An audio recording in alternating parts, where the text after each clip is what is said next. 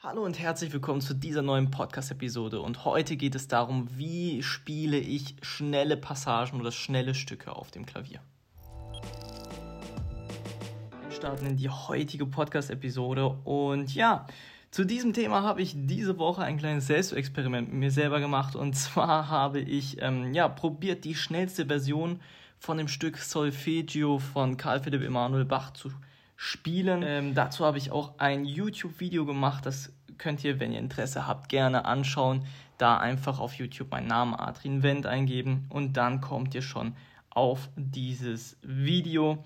Und ähm, ja, heute wollen wir einfach mal darüber sprechen, ja, was wichtig zu beachten ist, wenn wir schnelle Passagen spielen oder wenn wir schnelle Stücke spielen, so wie eben dieses Solfeggio oder auch ganz andere. Solfeggio ist jetzt eher so ein ja, Stücke aus dem Anfängerrepertoire, was schnell ist, aber es gibt natürlich auch bei fortgeschritteneren ähm, Stücken so, auch natürlich schnelle Stücke. Und ja, heute wollen wir einfach mal besprechen, was da wichtig ist zu beachten.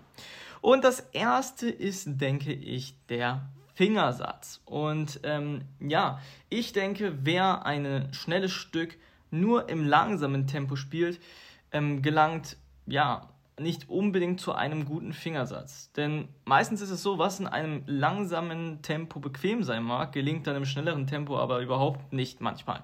Und deswegen würde ich empfehlen, ähm, gleich schon zu Beginn zu probieren, einen guten Fingersatz herauszufinden. Und das kriegen wir ähm, vor allem dadurch, wenn wir auch Stellen möglichst schnell ähm, ausprobieren.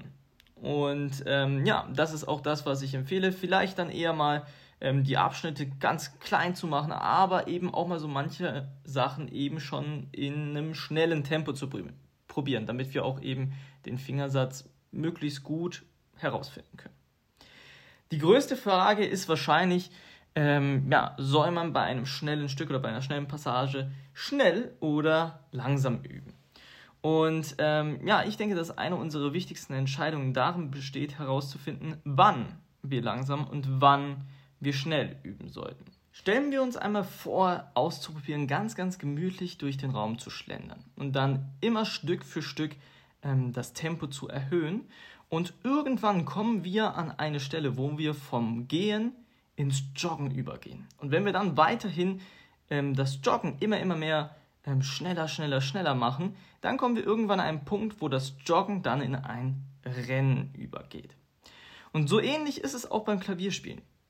Es gibt verschiedene Bewegungsphasen beziehungsweise unterschiedliche Bewegungsarten. Und je nachdem eben, ob man ein Stück oder eine Passage schnell oder langsam spielt, kann es von der Bewegung her völlig anders sein. Und deswegen ist es eigentlich wichtig bei einem Stück, möglichst durch alle Bewegungsformen schnell, mittel, langsam durchzugehen. Es kommt natürlich immer aufs Stadium drauf an. Langsames Tempo macht vor allem dann Sinn, um erstmal die Töne ähm, sozusagen koordinieren zu können, an der richtigen Stelle den richtigen Ton zu treffen und so weiter und so fort. Also erstmal was Notentext einstudieren angeht, ist natürlich ein langsames Tempo wichtig, aber auch ein mittleres und ein schnelles Tempo mit einzubringen. Und vor allem bei schnellen Stücken lohnt es sich, eher nicht zu langsam zu üben und dafür vielleicht kleinere Chunks bzw. kleinere Abschnitte zu machen. Also mal lieber den Abschnitt, den man übt, relativ klein machen und den dafür schon mal ein bisschen schneller auszuprobieren. Jedoch ist es aber auch wichtig, ein Tempo zu wählen, das nicht die augenblicklichen Möglichkeiten übersteigt. Also ein zu schnelles Tempo macht natürlich auch keinen Sinn. Und ähm, ja, da ist es eben unsere Aufgabe, das so ein bisschen abzuwägen. Eine Sache, die ich beim schnellen Stücken noch interessant war, was ich mal lernen durfte, ähm, war ein Spruch, wenn du schnell spielst, denke langsam. Und ähm, das fand ich eigentlich einen wahnsinnig interessanten Spruch. Und zwar bedeutet das eigentlich, dass man eher in größeren Einheiten zu denken. Beim schnellen Spielen ist eigentlich das aller, aller Schwierigste, wenn wir über einen langen Zeitraum laut und schnell üben müssen.